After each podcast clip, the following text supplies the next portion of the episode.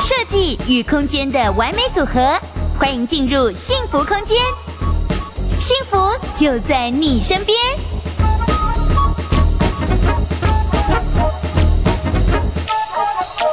各位观众，大家好，我是今天的主持人 Claire。在上个礼拜呢，我们跟卖厝阿明的阿明哥提到了一般宅的租屋方面有什么应该要注意的事项。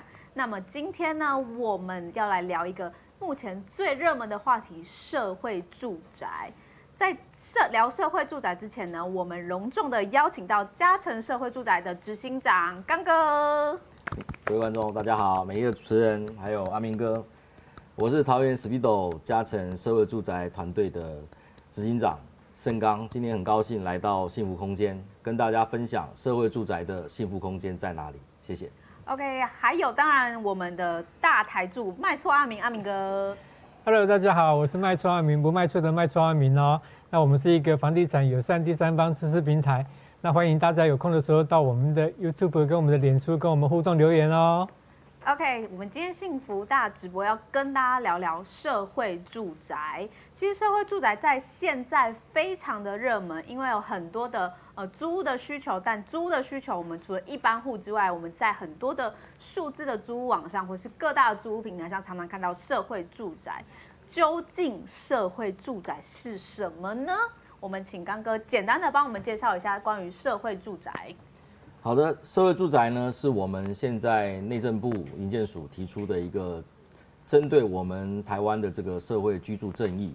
好，踏出一个国际化的一个脚步，也就是说，社会住宅事实上在全呃世界各地都有，不管日本、韩国、荷兰，尤其是欧洲部分哈。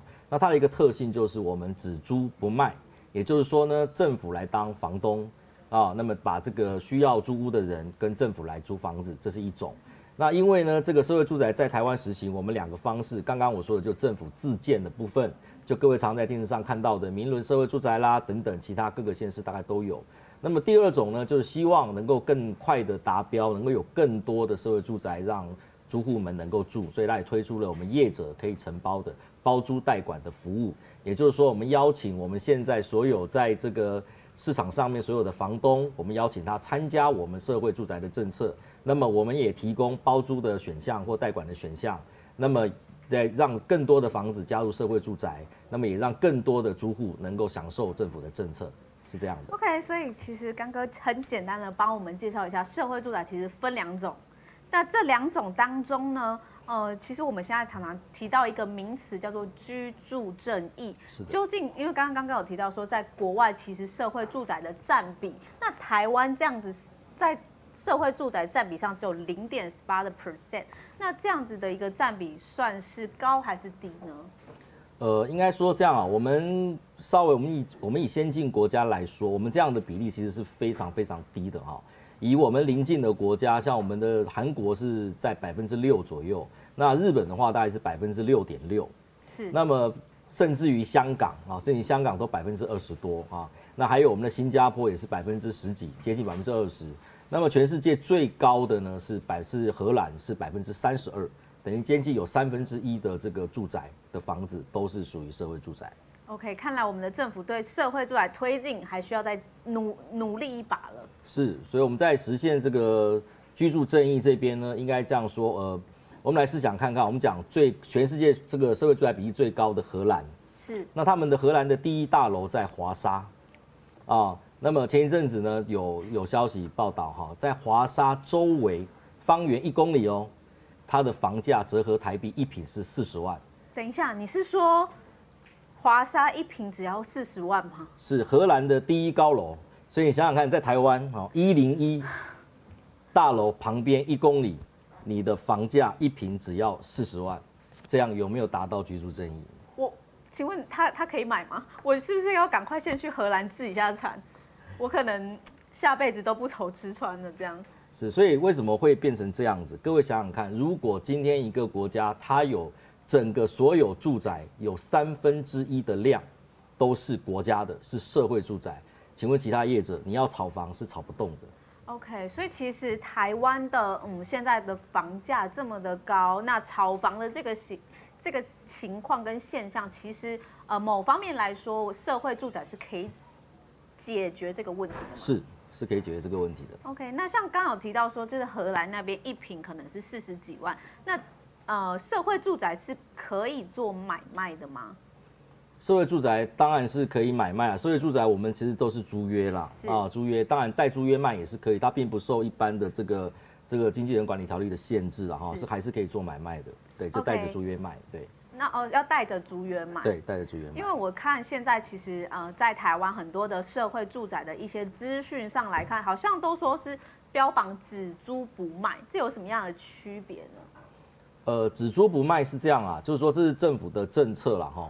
因为之前国家他做了很多的这个所谓希望能够彰显居住正义的事情，后来都证明可能没有用啊。最前面推出的就是国民住宅，各位都听过国宅。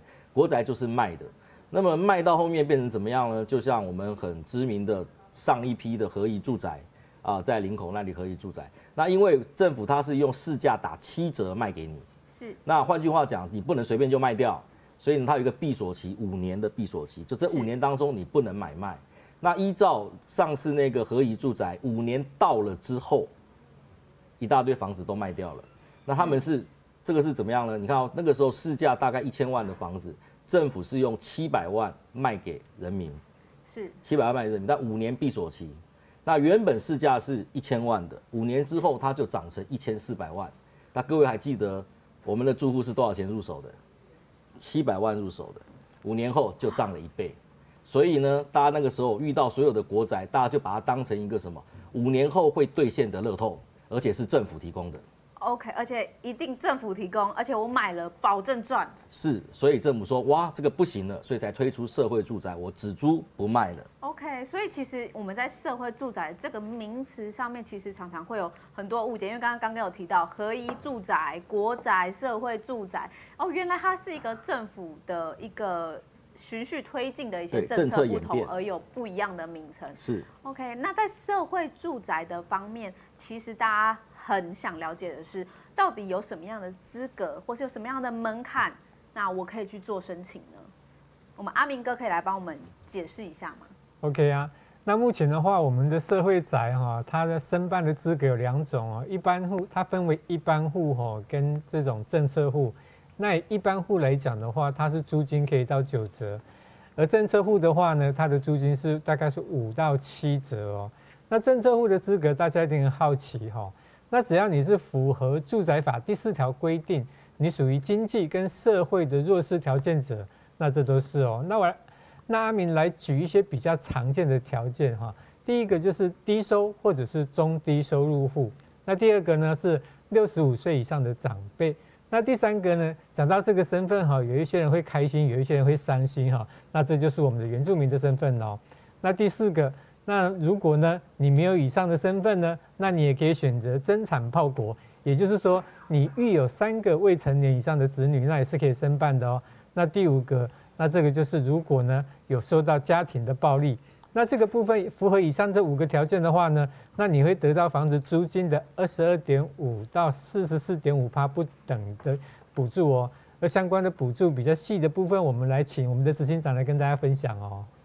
是补助应该这样说啦，我们这个租金补助有分成两大块哈，一个是就是各位要知道各个县市在目前在办理的哈，那总共有在已经刚结束了啊，因为它就是每年的八月份跟二月份，那办理时间是一个月，那各位租各位观众朋友们如果有需要的是可以跟各个县市都可以申请啊，那么它的这个补助金额最高是五千块钱。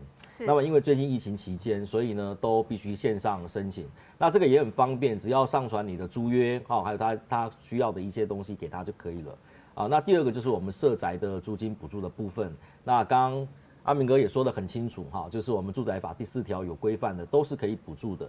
那么分成一类户是补助二十二点五，那么这个二类户就低收入户跟中低收入户是补助四十四点五。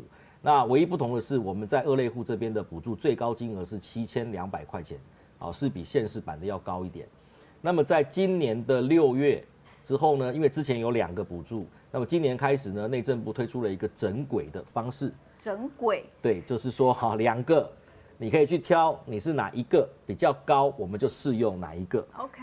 但是你还是只能拿一个补助，你可能拿现市版的补助，但是你还要加入社会住宅，那你也可以拿社会社社社宅的补助，所以两个哪一个比较高，我们就拿哪一个啊。这次可以这样选择。以前呢是可能你拿了现市版的，我加入社宅，哇，我社宅比较高，但是不行，你就只能拿现市版。所以今年政府也做了一些修正，做了一个整轨的这个措施啦。